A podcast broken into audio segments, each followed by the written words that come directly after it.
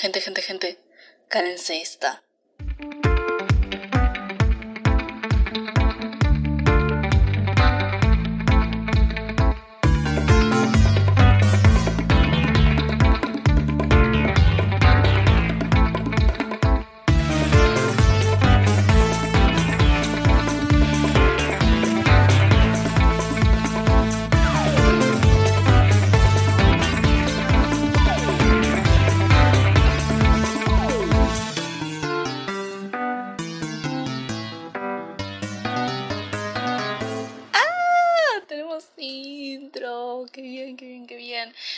Hermosa, hermosa, hermosa intro nos la hizo Nahuel, arroba frank con K guion bajo océanos en Twitter e Instagram y también lo pueden encontrar en SoundCloud y YouTube como Nahuel N-A-W-E-L. Y igual vamos a estar dejando todas sus redes sociales en la descripción de este episodio. Estamos muy muy agradecidas, sobre todo también por los aportes de los cafecitos, que justamente eso es lo que nos permitió en primer lugar poder comisionar a Nahuel y estamos muy muy muy felices. Muchísimas gracias. Eh, ¡Ah! Episodio, episodio, episodio, episodio. Hola y bienvenidas a Torta Animadas, el podcast bimensual en el que un par de tortas se ponen a hablar de caricaturas y el medio de la animación como plataforma de entretenimiento. Somos sus presentadoras, Miranda. e Inés. Y estamos de vuelta grabando en la noche. Se llama ese sacrificio de grabar a la noche porque es el único momento en el cual las dos podemos. Muy bien, vamos a serles honestas. eh, no tuvimos mucho tiempo de hacer realmente la investigación sobre las noticias del mundo de la animación, así que solamente vamos a tener mencionar un par de cosas que cachamos de casualidad porque estuvimos un poco ocupadas estas semanas. The Loud House, la serie de Nickelodeon, acaba de confirmar que se renueva para una sexta temporada y al mismo tiempo hace un par de días se acaba de confirmar en Disney que van a sacar otra serie animada de Mickey Mouse que se va a llamar The Wonderful World of Mickey Mouse que se va a estrenar el 18 de noviembre y va a ser dirigida por Carl Hadrika, director en Disney TV Animation y también trabajó en The Cuphead Show, Long on Gulch y Animaniacs. Por último, y es nuestra noticia más más importante, nuestra amiga Paula, junto con sus dos amigos Martín y Juan Cruz, sacaron hace un par de días el primer episodio de su podcast, también sobre animación, también sobre dibujitos. Se llama No tengo hijo, el podcast, y yo lo escuché, son muy, muy graciosos, muy divertidos. Me sacaron risas físicas y se los súper recomiendo. Pueden encontrarlos en Twitter, en Instagram y en Facebook como No Tengo Hijo Pod. Eh, pero bueno, vamos con el programa. Muy bien. Entonces. Entonces debería ir para nuestro bingo. Estamos armando un bingo de torta animadas porque estamos todo el tiempo editando nuestras propias voces, entonces sabemos cuando estamos repitiendo mucho una frase. Sí, no, no me gusta porque después hay como un contador mental de cuántas veces dijiste la misma palabra, 30 veces en un capítulo, que además encima cuando, cuando la decís en un capítulo, la querés repetir más en ese capítulo, tal vez nunca vuelva a aparecer en otro, pero la repetimos y la repetimos igual. Tenemos exacto, tenemos es muy interesante, tenemos Es cómo vamos alevoso. a hablar alevoso, cómo vamos a desarrollar luego. Us- Ustedes díganos, ustedes díganos, después armamos bien el bingo. No sé qué se ganaría la persona que hace bingo, pero bueno. ¿Qué sería vamos a hablar hoy, Miranda? Vamos a hablar de Teen Titans, como dijimos eh, hace dos semanas. Los jóvenes titanes, estamos siguiendo con DC, con, las, con los dibujitos de DC y Cartoon Network. Prometemos, prometemos que esto es lo último en mucho, mucho tiempo, porque los fans de cómics no tienen derechos. Eventualmente igual vamos a, claramente si estamos haciendo ahora un capítulo de Teen Titans, no solamente es porque nos gusta Teen Titans, sino también porque hay un fenómeno muy interesante, ah, acabo de decir muy interesante, bueno, eh, que es Teen Titans Go, que sé que tiene mucha controversia. Yo voy a tirar esto ahora antes de tirar los datos de la serie. Yo no vi todo Teen Titans Go, pero yo veo la tele, entonces veo Teen Titans Go, sé de qué se trata, no es un odio ciego como mucha gente odia Teen, Ta- que- Titans sin haber visto Teen Titans Go. Boluda, yo solo sé que me obligaste a ver el capítulo de Fallout Boy. Eso lo, eso, eso, eso, lo dejamos, eso hay que dejarlo para el episodio de Teen Titans Go, que no va a ser este año, pero eventualmente. Así que estamos dejando este episodio en realidad para que eventualmente cuando hablemos de Teen Titans Go tengan el antecedente. Boluda, ¿me vas a hacer ver Teen Titans Go? No todos ¿Acaso los me episodios. odias? No todos los episodios, porque son más de 200. Son los Funko Pops del DC. Sí. No vamos a ver todos los episodios porque qué incómodo verlo, verlo en la computadora. Yo porque lo veo en la tele. Podríamos hacer parte del bingo el hecho de Inés diciendo, ah, yo veo tele. y yo no. Yo veo tele. Y ver tele significa ver los mismos cinco canales de dibujitos animados desde que tengo tele. Boluda, es una locura igual. No veo otra cosa. Me estoy dando cuenta, reviendo series viejas, que realmente la tele pasaba los mismos tres capítulos siempre. Sí, sí, sí, sí, sí, sí. Y sobre todo de los jóvenes titanes, que los tengo. Lo vamos a hablar recordados. más tarde, ¿eh? Pero- Vamos a hablar más tarde. Como vamos a hablar más tarde, pero literalmente pasaban los mismos tres capítulos siempre. Sí. Igual no eran los mismos tres, yo me acuerdo de varios. Pero sí.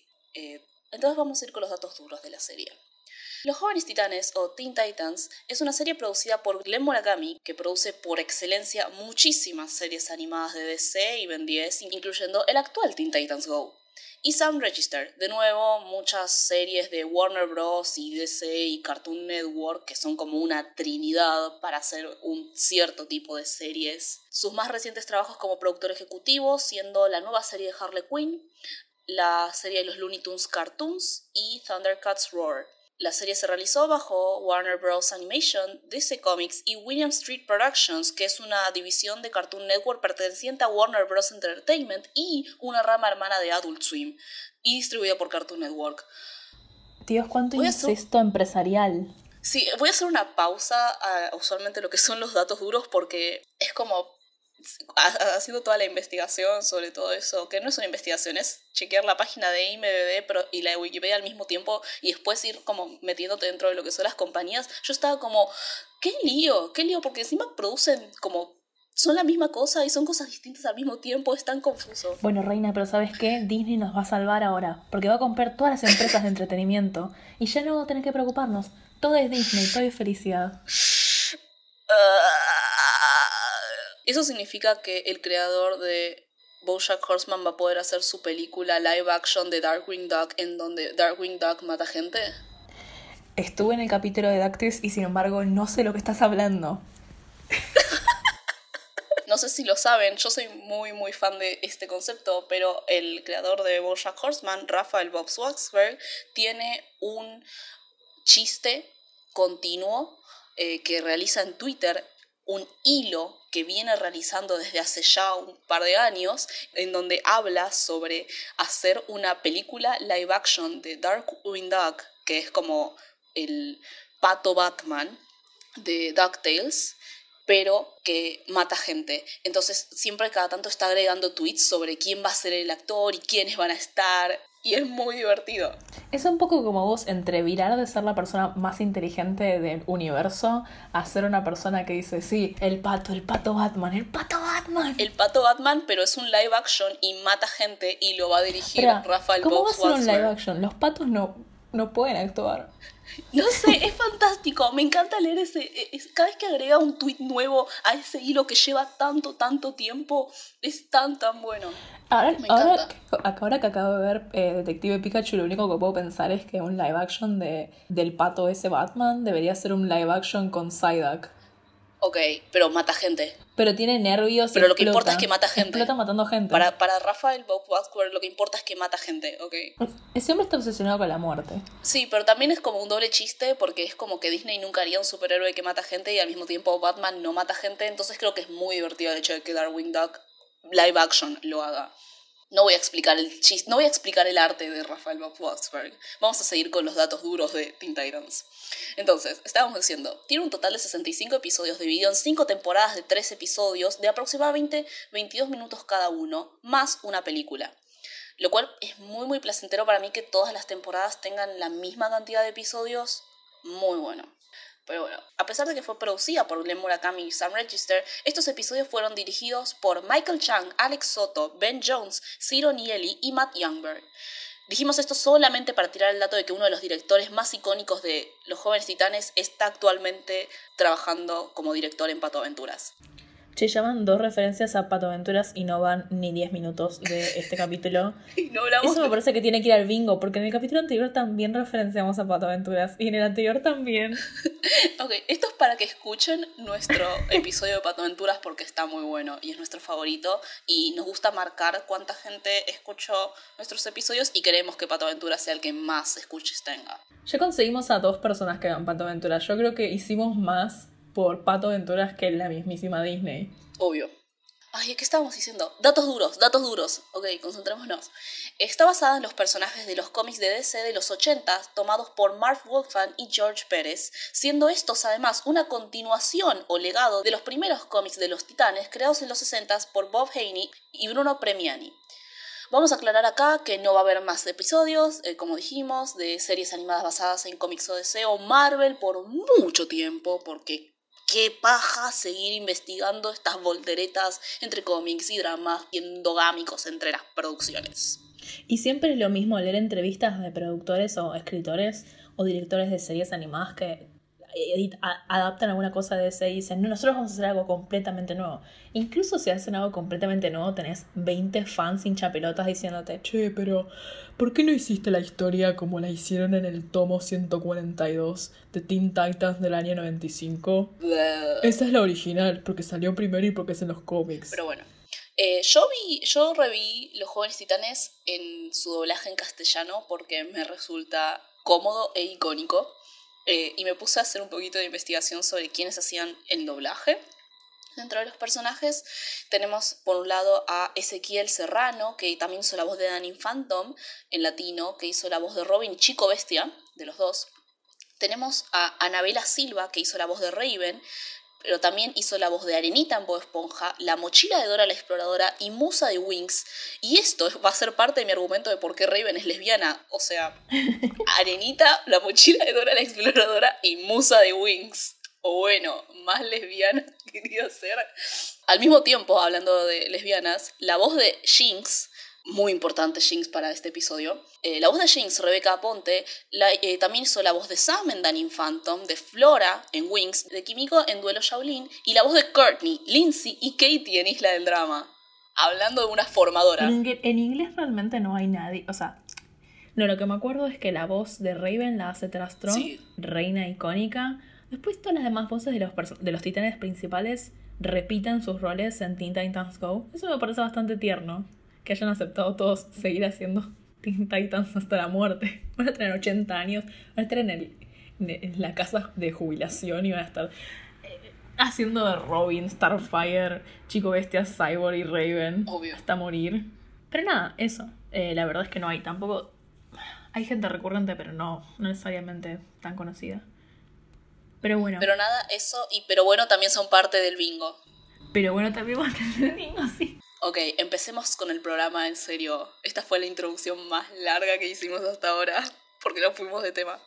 Yo me acabo de dar cuenta de que no busqué entre qué año y qué año era Teen Titans. Era de 2003 al 2006. De 2003 al 2006, sí. bueno, está re bien y eso es re válida se puso, se puso a googlear tipo quiénes eran los autores de los cómics originales de Teen Titans y se olvidó de buscar en qué año. ¿Ves? Por eso, esa es otra prueba más de que está tan en nuestra mente y tan incorporada a nuestra infancia que ni siquiera hay que buscar años, es nuestra infancia.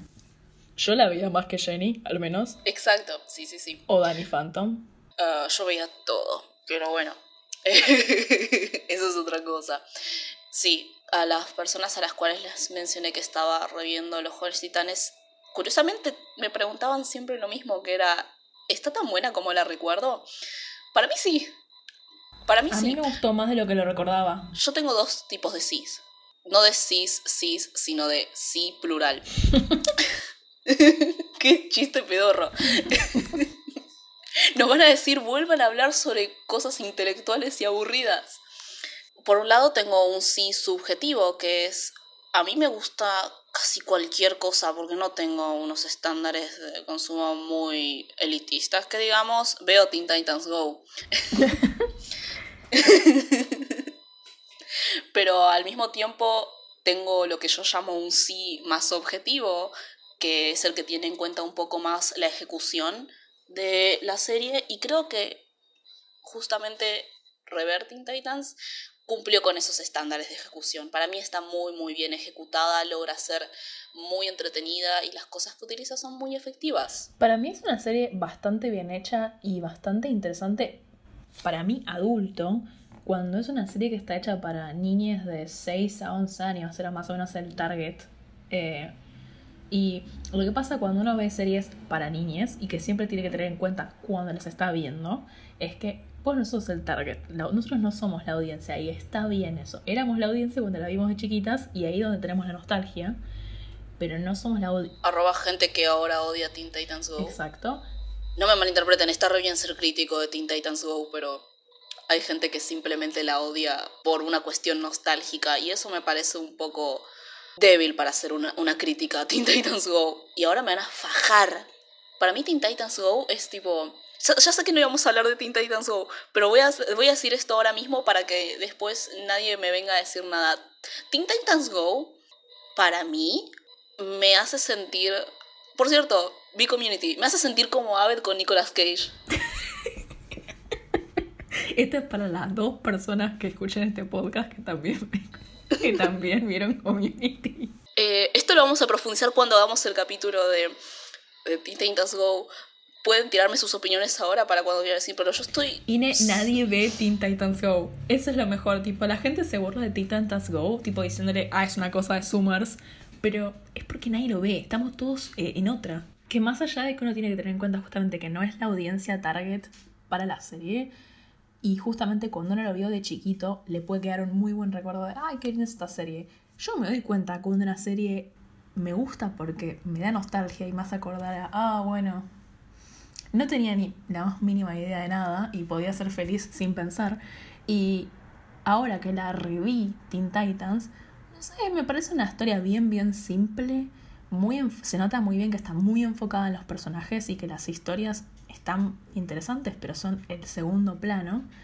A diferencia de, no sé, Young Justice, que es mucho más, está mucho más enfocado en la historia, en los engranajes políticos o, tipo peleas o temas de cómo cultivar tus poderes.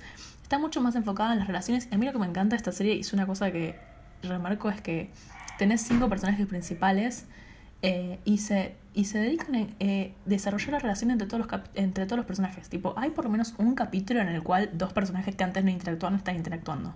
Hay un capítulo en el que interactúan casi solamente Chico Bestia y Starfire, que no son personajes que suelen aparecer mucho juntos en la serie, pero se dedicaron a hacer un capítulo de ellos, porque es el centro de la serie, las relaciones entre los personajes. Sí, y son muy... muy y de una forma muy tierna. a mí me da mucha ternura. Es que maneja muy bien el balance entre seriedad, emocionalidad y humor. Sí, eso es una cosa que tampoco... Yo recuerdo particularmente las partes más serias de la serie lo que más recordamos son las partes serias porque son las que tienen el tema más relacionado a los hechos o las storylines de la serie, las más importantes. Pero la serie tiene un, gran, un gran enfoque en el humor y un gran enfoque, sobre todo para distinguirse. A eh, Glenn eh, y los otros productores de la serie se enfocaron mucho en el humor porque querían distinguirla de otras series contemporáneas de DC eh, que no vi, así que les creo lo que dicen en las entrevistas, tipo la serie animada de Batman, eh, la serie de la Liga de la Justicia. Me imagino igual que son más serias y son más adultos, entre comillas. Y la idea de eh, los que hicieron esta serie fue básicamente explotar muchas veces de humor las situaciones, balancearlo con las cosas serias, los problemas del capítulo. Muchas veces el enfoque de la parte graciosa viene con el estilo de la serie, lo cual nos parece muy interesante, que usen como medio artístico o visual para llamar al humor el estilo más anime de la serie. Y vamos a hablar de eso también. Y es diferente, sin embargo, a la inspiración que toma del anime, por ejemplo, Jenny. ¿En qué sentido? Y Jenny habíamos hablado sobre cómo tomaba la iconografía de lo que era la heroína y Sabes que no lo mencionamos en ese capítulo, pero más relacionado, por ejemplo, con Astro Boy y el héroe que es robot y toda la idea de la, eh, de la tecnología y el héroe que se asocia mucho con Japón y el héroe del anime.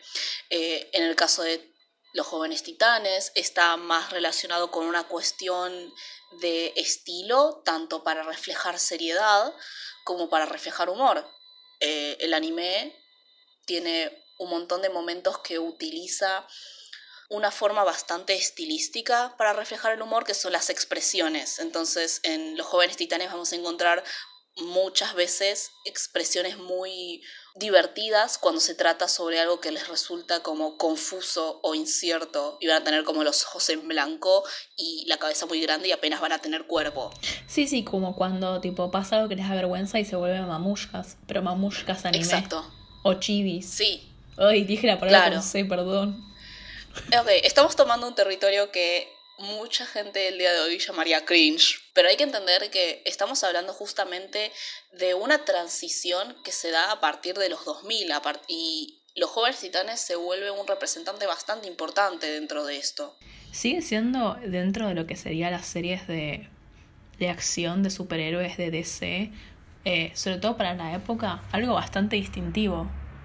Porque como el DC, DC, Marvel, todas esas cosas de superhéroes se apoyan mucho en los cómics y los cómics son, entre comillas, marcadamente americanos. Igual no, porque hay, hay cosas que se toman de todos lados, nadie lo quiere decir, pero eh, el anime estaba influenciando mucho antes a las caricaturas estadounidenses. Pero sí, visualmente está bastante marcada la influencia del anime. Sí, sí, sí. A lo que llaman Murakanime o American Anime, que es como muchas veces llaman al estilo de esta serie. Murakanime lo llaman porque por le Murakami. Sí. Claro, tiene sentido. Que es muy gracioso, eh, el chabón dice en varias entrevistas que, o sea, sí es... No sé si tiene padres o abuelos japoneses, pero no sabe tipo nada de japonés. Clásica, wow, representada. Yo me pregunté, o sea, todo yo re violenta. Todo bien, pero yo me pego un tiro si yo llego a hacer alguna producción audiovisual y por ser japonesa empiezan a decir que mi cosa es anime. Yo sé que él lo está haciendo intencional. Es como, yo sé de dónde viene. No, yo, lo entiendo, yo lo entiendo. Yo sé de dónde está viniendo él. ¿Querés que este podcast se vuelva un espacio de terapia abierta? Ay, qué fiaca, no. Qué fiaca, ven cómo me censuré ahí, porque ya acabo de decir algo sobre me pego un tiro, es como muy fuerte.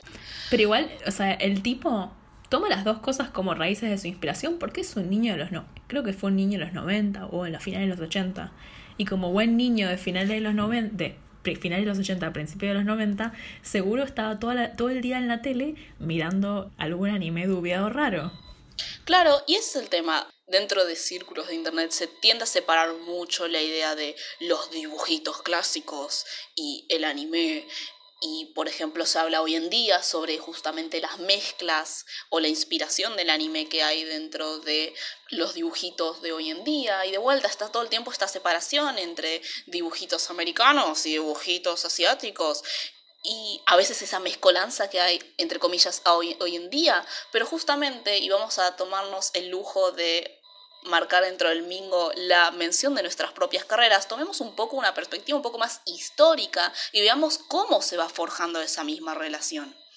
Y Teen Titans es definitivamente un marcador bastante explícito dentro de el común, dentro de la interpretación, dentro de la memoria y la nostalgia, no solamente de consumidores, sino de futuros creadores. Sí, la verdad es que estaría buenísimo que alguien hiciera un alguien manda a los demás a que hagan lo que yo quiera.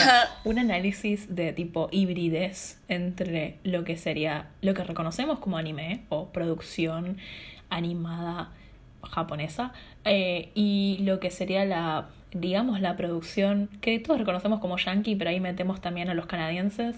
Todas las influencias mutuas que tienen que son un montón porque está bien, sí, Estados Unidos será el imperio con mayor influencia del planeta, pero no es como si todos los niños, ahora adultos, animando en CalArts y en distintos lugares en Estados Unidos, no se pasaron su infancia entera mirando el canal de anime, como sea que se llame en Estados Unidos. Solo que ahora lo, lo dicen con más orgullo, tal vez.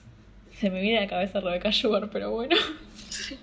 Bueno, menos mal que tuvimos la oportunidad de hablar de esto ahora porque no lo mencionamos en el episodio de Avatar, pero siempre está la controversia de Avatar es un anime o no, que constituye un anime. Y usualmente yo me alejo de ese tipo de discusiones porque no, nunca se toman bien, es como que siempre, siempre se busca que haya una respuesta fija y eso realmente no sale nada. Para mí es solo interesante en cuanto a bueno, porque soy un estudiante de artes, ahí lo ponemos en el, en el, en el bingo que mencioné que estudió artes, porque ¿por qué no? Eh, que para mí es interesante cuando tiene que ver con, digamos, lo estilístico. ¿En qué influye? Está, está bien, está influido por anime. ¿Cómo? ¿Cómo es la influencia? Tipo, ¿lo podés ver en la serie? ¿O es algo que hacen absolutamente todos? Porque si es algo que hacen absolutamente todos en Estados Unidos, entonces, ¿por qué lo vas a distinguir como algo animesco? Pero bueno, en esta serie en particular y como uso de humor yo creo que se distingue bastante de sus contemporáneos de los 2000 y también es raro porque la serie es medio temporal. Uno generalmente cuando ve una serie puede ver tipo en qué época está situada. Tinta Intensa, ¿a vos te pasa que puedes ver que es una serie de los 2000? Yo a veces en la ropa, ponele, no sé, en el video de Hi Hi Puffy a mi Yumi Show de la intro, puede ser que lo veo medio dos milero, pero no sé si en otro... Eso, tiene una, eso, eso es una cosa que tienen las series de superhéroes que nunca puedes decir exactamente en qué época están hechas. O a, qué época referencia. Claro, vos te referís estéticamente. No, no estéticamente. Tipo, vos ves la serie y decís, ¿puedes decir en qué año está situada esa serie? Más o menos porque hay que tener en cuenta que Latinoamérica funciona un poco más diferente a lo que es los yankees. Eh, mi forma de darme cuenta cuando algo es un poco más 2000ero, como lo podríamos decir, viene más por el tema de que empiezan a tomar temas, entre comillas, serios, desde un punto de vista un poco más como esto es un problema. ¿Qué significa esto? Eh, un par de veces se toma en Los jóvenes titanes cuestiones sobre discriminación, racismo, pero no de forma directa, siempre con la metáfora de los aliens, aunque tuvieron la oportunidad de haber hablado sobre racismo. Eh, cuestiones de identidad basadas a lo mejor en, principalmente en cyborg, pero todas estas cuestiones de vuelta siempre se las toman como recién a finales de los 90, principios de los 2000, se están empezando a tomar estas cuestiones dentro de la media popular y sobre todo dentro de la media popular destinada a los niños, eh, se toma justamente con toda esta seriedad y con toda esta cuestión a veces del sufrimiento y de la angustia que se provoca a partir de esto, mientras que Ahora los 2010 estamos pasando una etapa en la cual en lugar de enfocarnos tanto dentro de esa discriminación se suele enfocar más dentro de la felicidad dentro de esa diversidad. Por ejemplo, si tengo que pensar en cuestiones sobre diversidad racial, va a haber episodios de discriminación, pero series como Craig of the Creek y bueno, Steven Universe y sobre todo dentro de Cartoon Network, que de vuelta estamos hablando de era de Cartoon Network, yo no me enfoqué tanto en la idea de la relación entre dibujitos yankees y anime, pero sí me he enfocado bastante sobre la evolución de Cartoon Network y una gran evolución dentro de Cartoon Network que te hace definir dentro de la diferencia entre los 2000 y los 2010 es justamente que se pasa dentro de andar marcando estas situaciones de desigualdad o de discriminación a una celebración. No sé si me hago entender, o sí. Podría, tirar más ejemplos, pero... Se súper entiende lo que dijiste primero, hablando de la diferencia, sin tal vez necesariamente eh, marcarla. Yo te había dado un ejemplo, vos me dijiste sí, sí, cuando estábamos hablando antes de, hacer, de grabar esto, que es un capítulo en el cual Starfire está teniendo problemas por eh, las cosas. ¿Por qué era que te había dicho? Perdón. Había un, super, había un superhéroe que le estaba diciendo a Starfire... Ahí está. Sí, ahí está es un capítulo en el cual ah, hay un superhéroe que todos los Teen Titans admiran, que le dice básicamente una slur o una eh, palabra discriminatoria a Starfire porque piensa que es inferior por el tipo de alguien que es. Durante todo el capítulo todos los personajes no se dan cuenta de lo que está pasando porque el tipo lo esconde hasta que se empiezan a dar cuenta. Y Cyborg va y le habla a Starfire y le dice, yo te entiendo lo que estás pasando. Pausa, pausa, pausa. Porque yo soy un robot Y siendo el Lo único, están intentando. siendo el único personaje, digamos, eh, negro en toda la serie, va, de color en realidad en las Teen Titans principales, en los principales, no de todos, pero en los principales, es como que un poco es gracioso porque es tipo, porque sos robot. Lo están navegando. Está bien, o sea, en el sentido de que es muy hijo de su tiempo, porque Están experimentando, justamente. Los 2000 es la experimentación sobre cómo narramos una realidad que es justamente la discriminación resultante de una población diversa. Pero eh, los 2000 son una etapa en la cual justamente como se busca expandir esto, están experimentando cómo hacerlo. Y se nota mucho dentro de esa experimentación. Por eso asumo cuando algo es de los 2000, porque eh, eso es muy muy probable que exista dentro de los 2000. La familia Proud. Pero bueno, hablamos mucho de el contexto, eh, un poco de la producción, un poco de lo que es eh, la- el ambiente, pero no hablamos de la serie propiamente dicha. Sí, y habíamos dicho también que esto iba a ser un episodio estúpido y creo que nos estamos empezando a tirar un poco dentro del lado serio, así que hay que pedalear un poco para atrás. Entonces, la serie en sí. Yo sé que sé, tengo mucha, mucha memoria sobre las cosas que veo y sobre todo los dibujitos que veía un montón. Así que nada, me acordaba de un montón de capítulos un montón de capítulos. Eh, unos, eh, por cierto, siguen dándolo a los jóvenes titanes en Tooncast. Por si alguien le agarra la nostalgia de querer verlo en la tele. Obviamente también lo pueden ver en una computadora, pero está bueno de vez en cuando ver los jóvenes titanes y después ir a Cartoon Network y ver Teen Titans Go y después ir de vuelta a Tooncast y ver los jóvenes titanes. Eh, y te das cuenta de que son más parecidos de lo que uno piensa, pero de vuelta, momento Aved, así que salimos de esa y vuelta a los jóvenes titanes. Tengo una duda muy presente que es la última vez que nos vimos, pre-cuarentena, ¿fue la vez que vimos la película de los Teen Titans? ¿Sabes qué creo que sí? No puedo creerlo. Sí. Me pone muy triste, pero vimos esa, esa, esa, esa película porque la estaban pasando en la tele, así que Sí, sí, sí. 2020, año 2020 pudimos verlo en vivo y después no, lo- no lo revimos porque no nos quedaba el tiempo. Pero bueno, em, ¿qué vas a decir, perdón? Esto es un podcast hecho por las lesbianas. Vamos a hablar sobre el impacto lésbico que hubo en los... eh, que al menos, o sea, yo ya lo sabía, pero, por ejemplo, todo el mundo sabe que Raven influenció un montón dentro de cualquier mina que le gustan otras minas, también conocidas como la comunidad gótica. ¿Quién ganó, quién ganó el, la encuesta ¿Quién que... ganó? Wow, esto fue al principio de la cuarentena. Esto fue al principio de la cuarentena. ¿Quién ganó la, la encuesta de cuál es el mejor personaje de despertar gay? Raven. Raven le ganó a Zuko. A mí me ganó eso es muy... uf. Y después nadie va a escuchar este capítulo porque todo el mundo dice, ah, sí, Raven, la chica gótica original, pero después nadie va a escuchar el capítulo de Teen Titans. Están hablando de superhéroes de nuevo, por favor, despiértenme cuando estén hablando de patos de nuevo. ¿Qué dice ese comentario, Ine? Pero sí, claramente yo de niña tenía una obsesión muy grande con Raven, pero reviendo la serie me di cuenta, ah, realmente estaba enamorada de todas las pibas dentro de Teen Titans. Me mostraste una foto vieja hoy tuya y sos literalmente Terra. ¡Wow! Yo no quiero decir nada. ¡Wow! ¿Qué? ¿Lo decís por el metegol? De- bueno, sí, pero también por la ropa vagamente masculina y sin embargo el pelo largo. Fundadora, fu- fu- claro, también fundadoras de mi identidad masculina. Las pibas, las pibas de los jóvenes titanes. Si te animadas hicieran Teen Titans, salieron un episodio sobre cómo Terra es una pequeña eh, marimacho, perdón por decir la palabra. Porque no quiero decir butch, que somos Eh, yankees. Claro.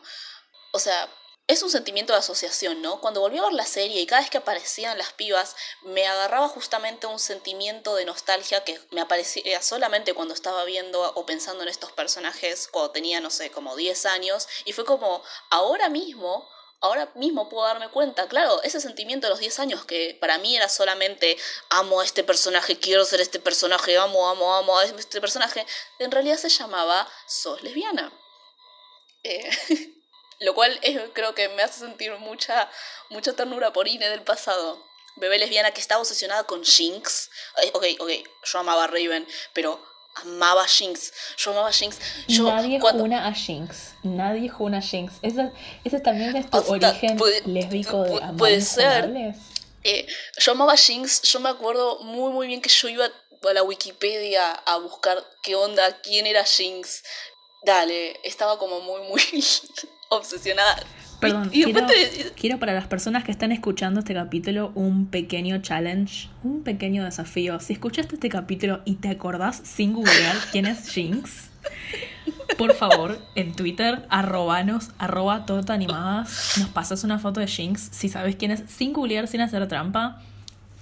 Yo quiero ver si alguien lo hacen, porque yo no podría si fuera una persona que escuche este porque capítulo. Mi Tendría que pausar esto ahora mismo y googlear quién mierda es Ok, se llama, se llama ser lesbiana a los 10 años y no saberlo, ¿ok?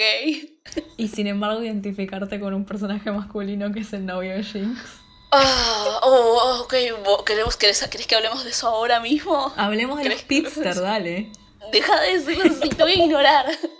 Quiero que sepan que desde que hicimos el episodio de em, Young Justice, Miranda estuvo hablando todo el tiempo de los velocistas, diciéndoles pitsters, y cada vez que dice eso, yo le pongo te ignoro.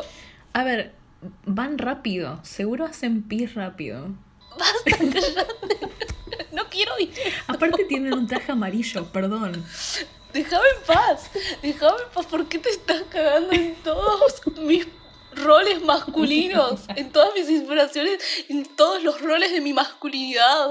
Vos decís que... Eh, nada, no importa, no importa. Ahora quiero saber qué vas a decir. Iba a decir, vos decís que eh, Wally velocista es un mejor modelo de masculinidad, mucho menos tóxico que Terra. Um, ok. Este es un, este, ¿Sabes qué? Este es, este es un debate bastante bueno. Terra es un mejor modelo de masculinidad. Por otro lado, hay un problema dentro de la masculinidad lésbica a veces que viene con la idea de que tratando de construir parte de la masculinidad a veces implica una comparación masculina. La verdad es que la expresión de género también viene mucho a partir de o sea, la expresión... nos pusimos, nos pusimos deep lore lésbico. A partir de los jóvenes no Nadie que no sea lesbiana puede comentar este tema. Sí, sí, sí. Pero, ok, escucha, escucha lo que voy a decir y lo voy a decir a partir de Wally y Terra.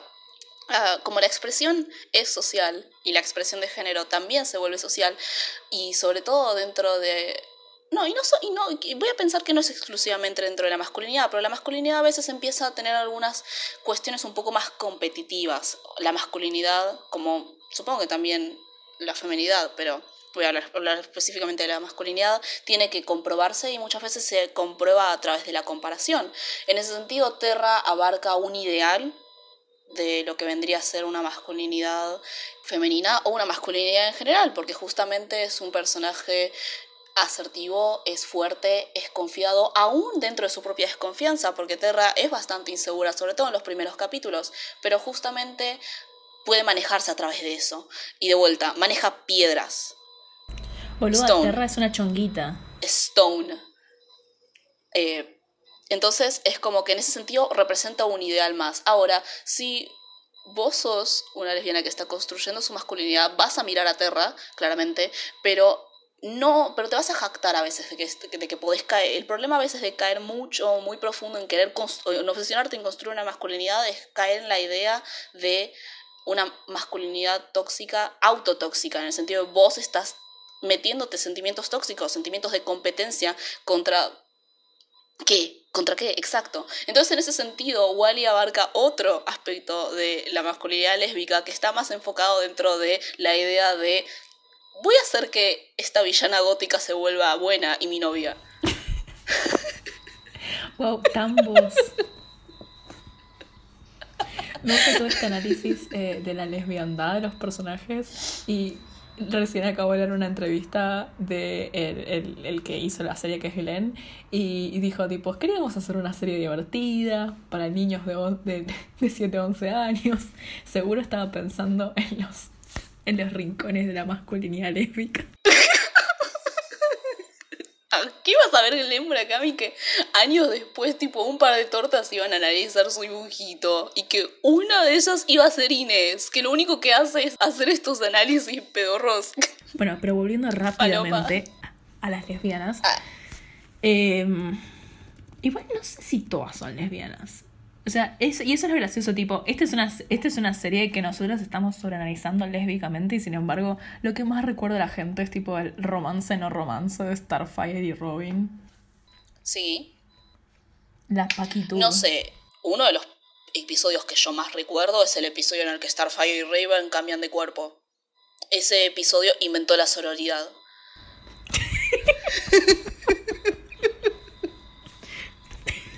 no, puedo comentar nada, es perfecto. Ay.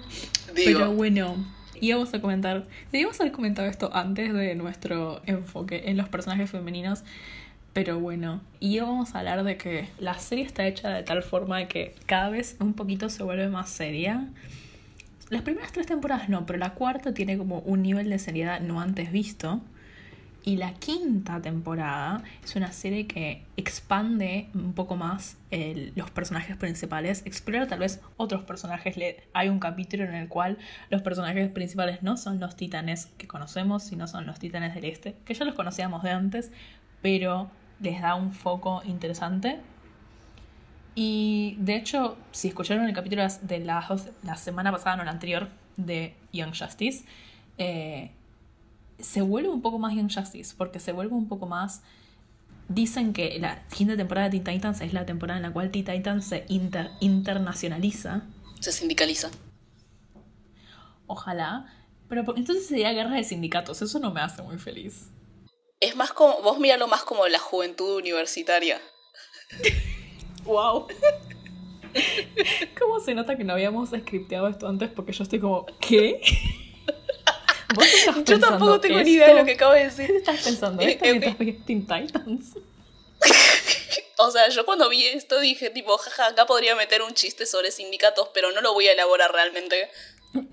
Explica tu chiste de sindicato. No. Em, pero bueno, y cada temporada está enfocada en uno de los personajes de los titanes principales. Eh, la primera está enfocada en Robin. La segunda en Chico Bestia y uno puede argumentar en Terra. La tercera en quién estaba enfocada en, En Cyborg. ahí está. Y el hermano sangre. Y la cuarta está enfocada en Raven. Y la quinta... En todos, por eso es el capítulo del eh, por eso es la temporada del sindicato.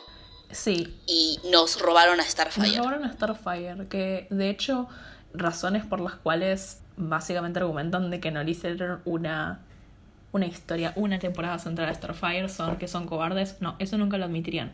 Que eran tramas muy complejas para hacer la serie. Yo no soy fan de los cómics, así que no puedo argumentar en contra de eso, porque no sé.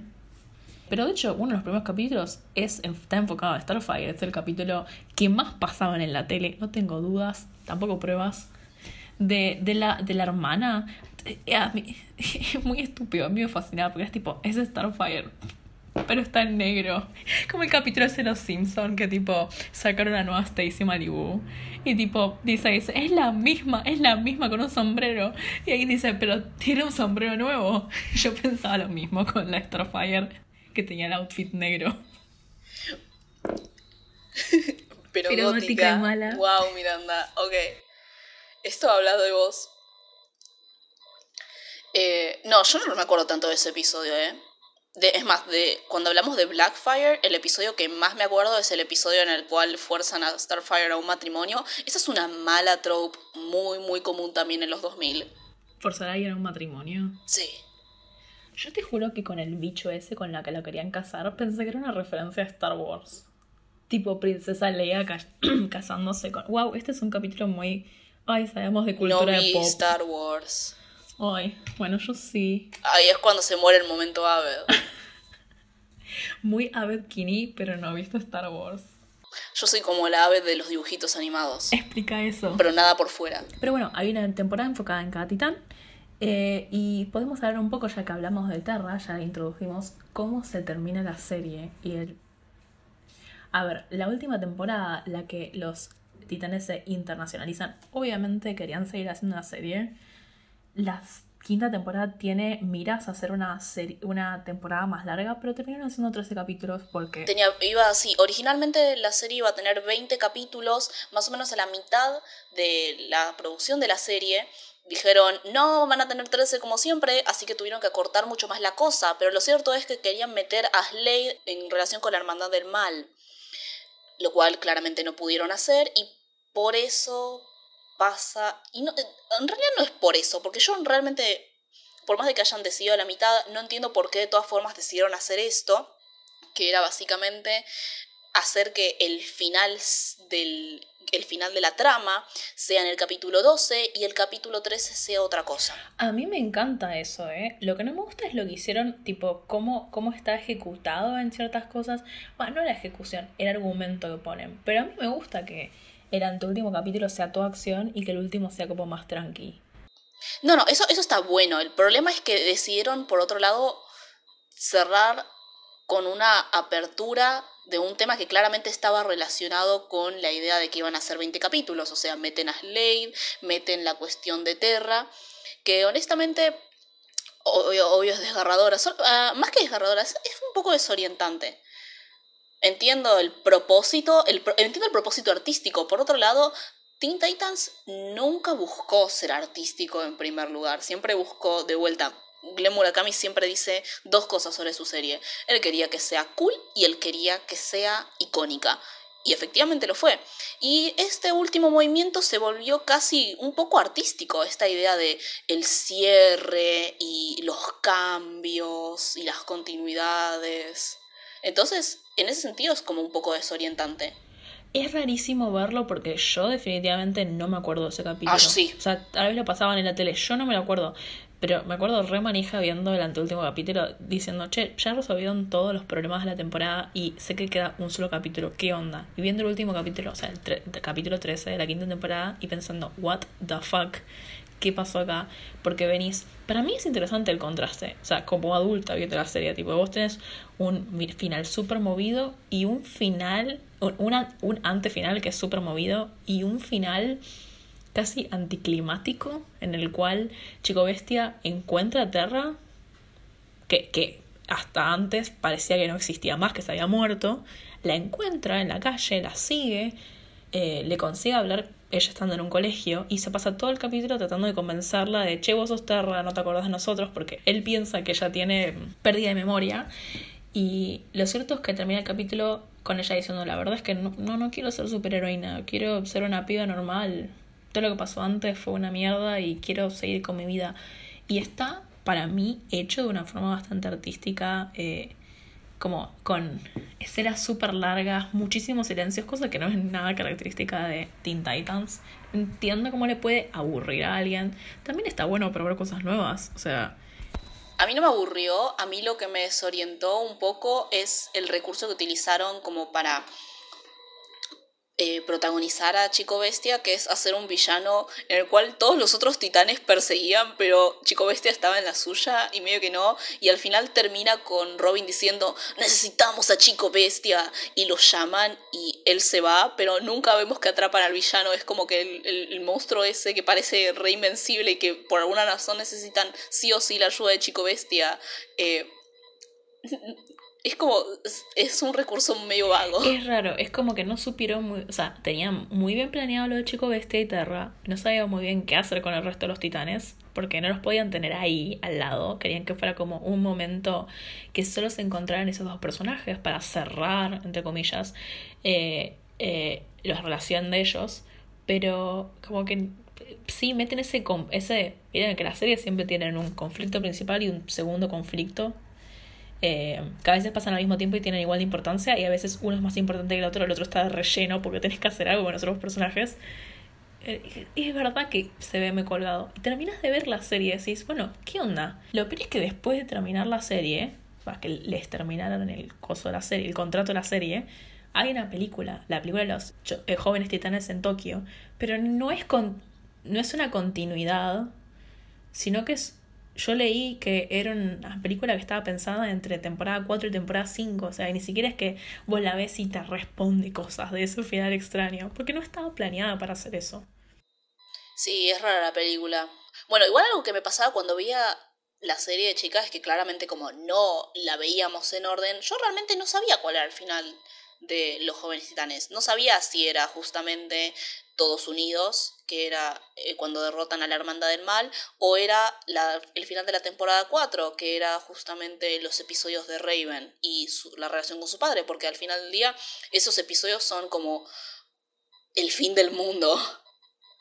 Es, es que para mí eh, lo que está bueno de que una serie no se transmita en orden o a que la puedas ver en desorden es que es eso, tipo vos terminás de ver el capítulo de la cuarta temporada que se enfoca en Raven y que es sobre una profecía de que el papá de Raven básicamente Trigon, no sé cómo se llama, Trigon, no sé cómo se llama en castellano, Trigon también. Trigon. Eh, Trigon. Eh, cuando vos terminas de ver esa, esa temporada y ves que literalmente le ganan a Satanás, que es un momento del fin del mundo, vos decís, ¿qué, qué onda? ¿Y cómo seguimos a esto?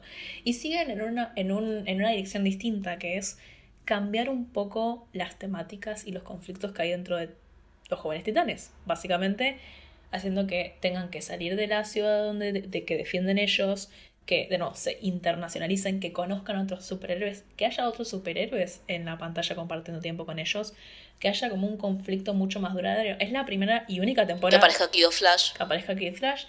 igual aparece Kid Flash recién en esa temporada porque recién ahí le dieron permiso de usar a Kid Flash. Me parece que lo querían usar antes. yo, yo, yo quería que aparezca antes. Yo y esto fue, un, esto fue un cambio de tema. Ok, termina de decirlo, pero esto iba a ser un cambio de tema para que volvamos a hablar de Kid Flash. Sí, ya sé, y te estoy deteniendo en este momento. Yo sé que sos tan rápido como Kid Flash para cambiar de, de tema. Pero lo que quería decir es que la quinta temporada es la única temporada que tiene.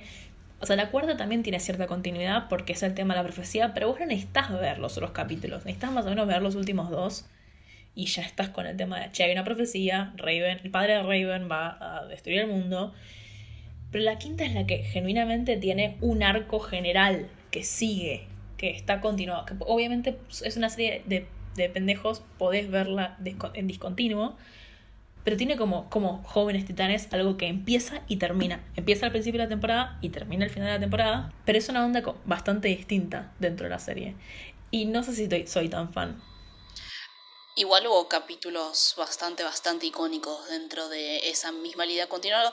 Igual es cierto que está mucho más relacionado con el hecho de que introducen más personajes secundarios y a mí me gustan mucho los personajes secundarios, entonces creo que por eso me entretuvo bastante la temporada 5. A mí también, a mí me gustan los personajes secundarios, pero el tema es que me, me aburren mucho las historias de hay una organización de villanos malvada que es una agrupación y la agrupación está planeando absolutamente todas las cosas que pasan. A mí me reaburren esos, eh, esos historias y probablemente por eso no leo cómics. No tomaron, no tomaron bien a Doom Patrol y por ende no tomaron bien a la Hermandad del Mal.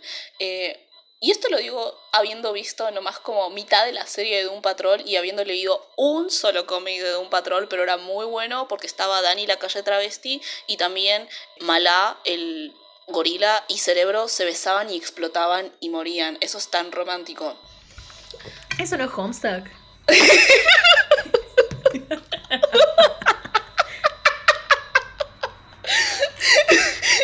Nadie va a entender de esto, solo nosotros. bueno, cuestión. Eh, sí, es como Homestuck, pero seguí. Bueno, ¿ves? ¿Entendés? Doom Patrol podría ser Homestuck, pero acá lo hacen otra cosa. Y por eso, y por eso cuando estaba riendo la serie, no me acordaba que estaba Doom Patrol. No me acordaba porque de chiquita claramente no le presté atención, no me generó nada, cosa que Doom Patrol ahora sí me genera porque están tomando diferentes aproximaciones. ¿Podemos volver a hablar de Kid Flash?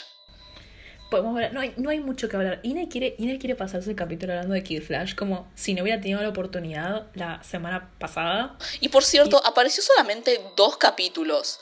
En uno aparece medio momento, que es el final, cuando ya está con Jinx. Le dedicaron todo un capítulo, que es por cierto un capítulo en el cual no aparecen los jóvenes titanes, aparecen solamente, es un capítulo enfocado en los villanos no, los villanos centrales, sino como las contrapartes villanescas de los jóvenes titanes, que son eh, los cinco del mal, enfrentándose a Kid Flash y claramente ese capítulo impactó tanto dentro de mi juventud que me hizo asumir que había muchísimos más capítulos que desarrollaban la relación entre Jinx y Kid Flash, cuando solamente era uno solo, que me gustaba un montón. Este capítulo es súper indulgente, me encanta. Sí, sí, sí, creo que nos lo merecemos. Ver, ver los jóvenes titanes fue muy divertido y fue muy indulgente. Sí, y lo que tiene también, la verdad es que esta serie está muy bien armada en general tiene capítulos individuales muy divertidos, tipo villanos recurrentes que no son los principales. Eso es lo bueno, tenés tipo a Slade y bueno, supongo que eh, los de la quinta temporada recurren. Y bueno, Trigun, tri y Hermano Sangre. Hermano Sangre. Hermano Sangre igual es literalmente Blood de Danny Phantom. Si fuera un poco más serio. Sí y no. ¿Sabes qué? Creo que ahora, ahora que me estoy dando cuenta, creo que esta serie, de todos los capítulos que hicimos hasta ahora, es la que tiene los mejores villanos. Es verdad. Creo que merecen entonces que hablemos un poco sobre los villanos. Un poco. ¿Cuáles, ¿Cuáles son tus villanos favoritos, Miranda, de, esta, de la serie? para mí, a mí Slade me quedó muy marcado. Yo tenía. A ver, voy a decir algo que probablemente eh, la gente que es lee cómics me va a decir, no, ¿cómo te va a gustar Dick Grayson? A mí me cae bien este, bueno, Dick Grayson, Robin, lo que sea. Ya sé que después es un policía, dejen de mandarme mensajes diciéndome cómo te va a caer un policía. es un niño, todavía no es policía. Eh, estoy libre de pecado. Pero y antes de ser policía tiene ese traje disco y una mulet. Yo creo que eso me da bastantes derechos a mí, que me gustan las mullets y los trajes discos. Pero tenía muy presente la primera temporada y sobre todo el conflicto de tipo Robin con Slade y todo el tema. ¿Sabes algo que leí que estuvo muy bueno? Que eh, Glenn dijo en una entrevista que le parecía como, por un lado le daba paja hacer eh, todo el conflicto de... Va, todo el conflicto que Robin tiene en los cómics, tengo entendido, con Batman, que es tipo su padre ausente, que le pasa la manutención pero no le pasa amor. Eh, como que acá lo implican un poco que es un personaje que tiene como un estándar muy alto al cual llegar porque tipo su, a su viejo a Batman, pone qué sé yo. Pero no lo mencionan directamente nunca a Batman, eso es muy gracioso. Hay una escena en la cual... Y bueno, a esto venía. Eh, no hacen que Robin tenga sus dramas con Batman. No, no hacen que Robin haga terapia en, el, en la serie, en la primera temporada, que es céntrica de él. Pero sí presentan un villano que tiene un. tiene ganas de adoptar un hijo. Eso es muy gracioso, es tipo reverse eh, daddy issues. No, no. El hijo, el hijo no va a tener problemas con que ir un padre. Un padre quiere adoptar un hijo. Y ese hijo no quiere ser adoptado. wow, nunca lo había pensado de esa forma, pero supongo que tenés razón. No, no, lo dijo, lo dijo Glenn y, y para mí me parece súper válido. Eh, a mí me había quedado, a mí me había quedado risa, tipo, historia de la primera temporada de tipo, Slade es malo, pero también lo quiere adoptar. Y Robin está tipo, no. Y bueno, a lo que venía es que hay una escena en la cual Slade le dice, dale, por favor, quiero un hijo. Y vos vas a ser un re buen hijo. Y Robin dice, no yo ya tengo un padre o algo así. Y como no te pueden mostrar a Batman, te muestran una escena en un callejón en la cual de repente asustan a los murciélagos y salen volando. Eso es muy divertido. Las escenas en las cuales como que aluden a Batman pero no pueden mencionarlo son, son muy, muy notorias. Robin tipo, sí, tengo una figura parental. Y cuando quiere mostrar la figura parental no está. Igual no sabes qué es Dick Grayson, o sea, uno puede armarlas, eh, eh, puede mechar todo después, pero al principio no puedes realmente saber qué es Dick Grayson, justamente porque Glenn Murakami resaltó muchas veces que lo que él quería no era justamente enfocarse tanto en la temática de la doble vida del superhéroe, ¿no? La vida del vigilante y la identidad secreta. Quería que sea así, simple, icónica, cool, para los niños. Entonces se enfocaba principalmente dentro de las identidades de los superhéroes y efectivamente creo que solamente se habla de se habla de el nombre o la identidad secreta de Chico Bestia que se le dice Garfield y se burlan de eso. Eso me recuerda le dije, le dije a nuestra amiga Luna que iba a mencionar esto que me, que me dijo el otro día. Me tiró como una versión de los jóvenes titanes Kryptonita. No sé si saben lo que es Kryptonita, es como una adaptación argentina de la Liga de la Justicia, pero ella me hizo la versión de los jóvenes titanes, en donde eh, Robin es hornerito Ricky González, eh, Starfire es Cienfuegos o Cañita, Cyborg es Máquina, Diego Armando Torres, Chico Bestia es el pibe bicho, Gabriel Swartnik y Raven es Rufina, Raquel Ramos. Y me dio toda una explicación que está bastante buena. y yo creo que quien sea que esté a cargo de las producciones de Kryptonita eh, debería considerar esto y pagarle a Luna por los derechos, eh, ¿cómo, se dice? ¿Cómo, ¿Cómo, se les diría? Tipo derechos, propiedad cultural, propiedad intelectual. La, la, pueden contratar como escritora. Yo vería una serie producida por ella, escrita por ella. Sí. Em, sí, eventualmente, eventualmente debería acompañarnos como una invitada. Nuestra, amiga Luna, a toda la gente que nos escucha que no sabe quién es Luna, igual la mayoría sí, pero bueno. Em, porque ¿quién nos escucha? Esto es tan familiar. Somos como una familia. Vos, yo y la gente que nos escucha. Villanos icónicos estábamos hablando. Y Villanos icónicos. Control Fenómeno. Control Fenómeno, sí. Control Fenómeno es el mejor villano de... Eh, o sea, si no contamos a Trigon, que Trigon es bastante icónico porque justamente... Control Fenómeno, que son básicamente sus tres capítulos, tiene creo, son capítulos relacionados con la, el meta de la serie. Sí, y son muy divertidos. Yo no me acordaba, porque no me acordaba de estos capítulos, pero hay un villano que se llama eh, Demente Mod, que es británico, eh, y ese es todo su ese es todo su razonamiento de por qué es malo, porque es británico, lo cual es cierto. Una cosa bastante graciosa, la voz de Mad Mod la hace el tipo, el, el, tipo, el actor principal de la, la, Naranja Mecánica.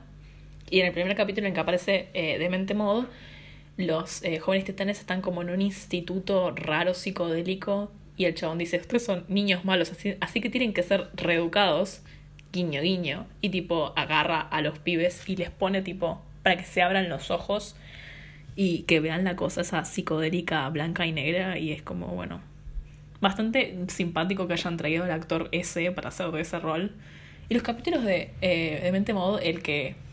Hay uno que es tipo, se llama Revolución, que es básicamente usa sus poderes para hacer que la revolución yanqui nunca pasó y que Estados Unidos es una colonia británica. Lo que está muy bueno en los capítulos de Mente Mod es que se la juegan bastante estilísticamente crean un ambiente bastante particular. En el primero hacen toda esa casa como de ilusiones, que de hecho, según entrevistas de la gente que trabajó, fue bastante laburo comparado a otros capítulos, cuanto a fondos, en cuanto a escenas de pelea y qué sé yo. Y lo mismo para el capítulo ese de la revolución. Sí, el capítulo de la revolución eran fotos y animaba y tenían como los, los personajes moviéndose por encima. Se quedan muy lindo y tiene esa cosa de que las series de superhéroes, no todas obviamente, pero estoy haciendo un paréntesis general, suelen tener una sola dirección artística a la cual siguen y como consistencia, son como un buen producto serializado. Todos van a tener más o menos la misma consistencia. Que está bien, no es que está mal, pero deja a veces un poco de ser cuando uno ve cosas más, entre comillas, artísticas eh, o más caseras, que tal vez varían en, en, en, calidad y a veces varían, tipo, experimentan. Y está bueno eso, tipo, hay capítulos de Teen Titans que experimentan artísticamente, tipo, cómo se ven visualmente, tipo, los, el tipo de animación que usan, no tanto como otras series, más de ahora. Pero bueno, ya que estamos hablando de episodios y ya que estamos hablando de villanos, vamos a hablar de nuestros episodios favoritos. Porque ya se está alargando mucho esto. Eh, bueno, ya mencionamos bastantes de los episodios dentro de. Que, o al menos de los que yo marqué como que me gustaron un montón. Eh, si tuviese que mencionar uno en específico que estuve cada momento disfrutando que no haya mencionado ya, por cierto, mi episodio favorito claramente es, A la velocidad de la luz, temporada 5, episodio 8, Los 5 del mar versus Kid Flash, por si no quedó claro. Eh, otros dos episodios que me gustaron un montón, un montón, fueron el de la temporada 3, episodio 10, Puedo quedármelo, que es el de Cedita, porque amo Cedita. Es... Porque amo Cedita. Es un bicho que come mucho y que no puede matarlo porque les da ternura. Es tan tierno y tan feo. Y después la adoptan. Es tan y después la feo y tan tierno. Y es como asquerosito. Me encanta. Me recuerda a mi perrita.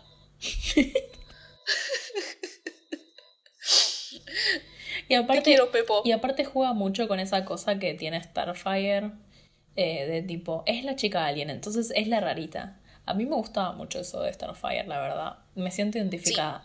Como es la alien, pueden jugar con que es rarísima. Entonces, no sé, es la que más putea, pero nunca dice una mala palabra porque te putea en su idioma te da comida rara todo el tiempo porque, bueno, es alien. Y en, y en esta la juega mucho con que claramente a nosotros nos da ternura por cómo está dibujado, pero para el resto de los titanes, a menos que se queden mirándolo por un rato, les da como asco porque es básicamente una larva.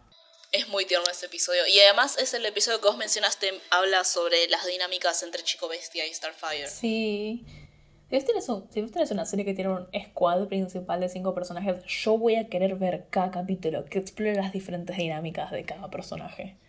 Antes de mencionar otro episodio que me gustó un montón, quiero resaltar, rever esta serie me hizo dar cuenta lo mucho, mucho, mucho que quiero a Cyborg. Está como dentro de Ok, son todo, es muy difícil tener personajes favoritos dentro de un squad de cinco porque los querés mucho, porque son una familia. Y son todos distintos, entonces cada uno tiene su rol. Me encantan los episodios de Cyborg, me encantan las dinámicas que tiene Cyborg con todo el mundo y me interesa cada dinámica que tiene con todo el mundo, cosa que por ejemplo se pierde mucho en Teen Titans Go porque solamente como se reduce mucho a Cyborg y Chico Bestia y fue muy muy refrescante volver a Cyborg con todo el mundo. Cyborg tiene una amistad muy sólida con Robin, Cyborg tiene una amistad muy sólida con Starfire y con Raven también.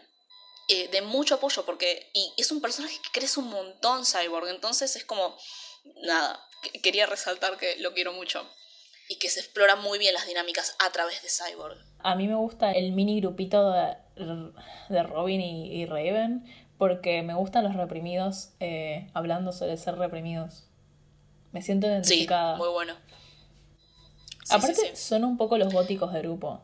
Y no sé, tipo, tienen la buena dinámica esa de, de nada, como los otros personajes son muy divertidos y muy como eh, hablan muy fuerte, son eh, los tontos del grupo, lo cual me parece bien, soy ellos, pero nada, tipo los capítulos en los cuales está todo el problema de, bueno, Raven va a traer el fin del mundo, ups. Eh, no, tipo, Robin es como la que ponele más la entiende porque a diferencia de los demás que quieren ponerle a pelear a sus sentimientos, Robin está tipo, no, che, tipo, pero lo vamos a solucionar. No te quiero hacer sentir bien, quiero solucionar el problema. Queremos solucionar el problema porque somos tus amigos. Bueno, y hablando de Raven, otro capítulo que me gustó un montón, que me gustaba un montón cuando era chiquita, pero me gusta muchísimo más ahora porque estoy más grande y tengo un gusto más refinado o más pedorro, las dos al mismo tiempo, es el episodio de la temporada 5, episodio 7, El juego del escondite, que es el episodio en el que Raven es niñera.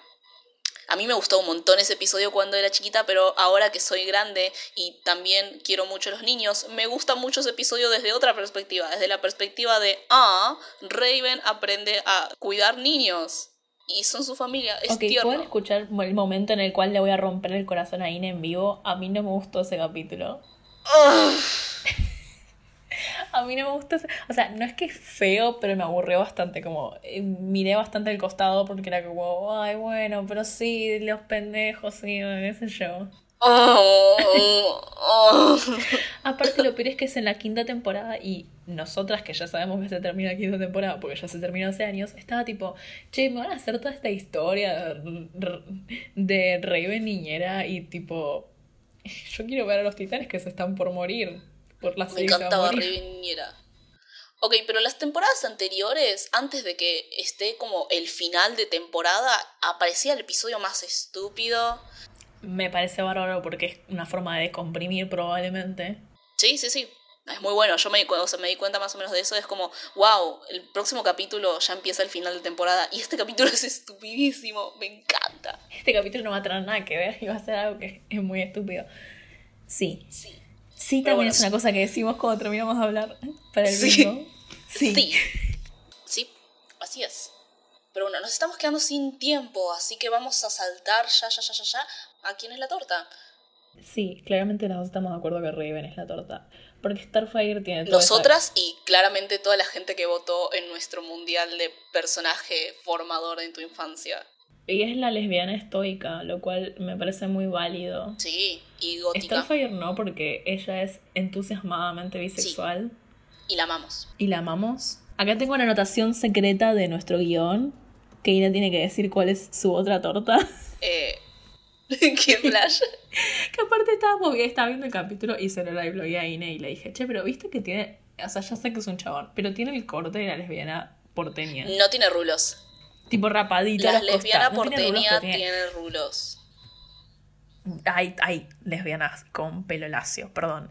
Pero eh, tienen todas el mismo corte, tienen todas el mismo corte, tipo pelado al costado y tipo el, el, el tufito de pelo arriba. Sí, sí, sí. Yo sé, sí, yo sé. Lo sé, yo sé. Le, le deja, le deja rosas a James. Oh, Dios. Oh, es muy fuerte. No voy a seguir hablando sobre mi infancia. Esto ya se va a volver personal, pero claramente me marcó tanto ese capítulo, la concha. En nuestro universo en el cual Kid Flash es lesbiana, o sea, supongo que entonces Jinx también. Sí. Jinx es igual canónicamente una odia a hombres, así que ya de por sí la podemos tener marcada. Sí, sí, sí. Y después, no sé, es una serie muy hombrecéntrica, así que... sí. Pero bueno. Eh, ah, bueno, antes de cerrar, cerrar, cerrar, y lo prometemos, eh, me acordé, porque me acordé bastante, la razón por la cual decidimos hablar sobre Teen Titans, que al principio no teníamos planeado hacerlo ahora, fue justamente porque hubo tanta recepción por el mundial sobre Raven y sobre los jóvenes titanes, que dijimos, ¿sabes qué? Merece que lo incluyamos este año. Así que queremos cerrar justamente diciendo, mándanos sus comentarios, siempre vienen eh, bien recibidos, sepan que nos quedamos un buen rato dentro de nuestro chat de Telegram hablando sobre, ah, qué tierno estas cosas que nos están diciendo, porque realmente nos da mucha ternura. Y claramente si nos insisten mucho en, o nos recomiendan siquiera, hablar de ciertos dibujitos o hablar de ciertas temáticas, que eso se va a dejar para más adelante, lo vamos a tener en consideración si es algo que vemos que realmente tiene interés. Así que, Miranda, ¿dónde pueden mandarnos justamente estos comentarios? ¿Dónde pueden mandar esos mensajes o esas dedicaciones o lo que sea, una pregunta, una duda, una cagada pedos en arroba tortanimadas en Twitter, en Instagram también arroba tortanimadas y en nuestros Instagrams particulares arroba axolotolcitos y arroba ine.don. Así que nada, bueno, Tendríamos que poner que, que íbamos a decir la semana que viene, ¿no? Va, la semana que viene, la próxima. Claro, el próximo capítulo va a ser 12 Forever de Shadi Petrovsky, vamos a decir. Y ese, Por va, ahora, y ese va a ser. Y ese, bueno, Sí. nos pueden mandar sus cosas sobre este capítulo para que incluyamos en el próximo. O si escuchan esto antes de que salga el de 12 Forever, cosas sobre 12 Forever. Si lo vieron, si les gustó, lo que sea. ¿Qué opinan? Pero nada, va a ser muy jugoso. Este fue muy indulgente, espero que les haya gustado. Pero nada, bueno. Ahora, antes de finalizar el programa, vamos a recordarles que la música de la introducción que escucharon al principio nos la hizo Nahuel. Pueden encontrarlo en Twitter e Instagram como Frank, F-R-A-N-K, guion bajo Océanos, con C. O en SoundCloud y YouTube como Nahuel N-A-W-E-L. Vamos a estar poniendo los links en la descripción. Gracias. Gracias por escucharnos. Chao. Hasta la próxima.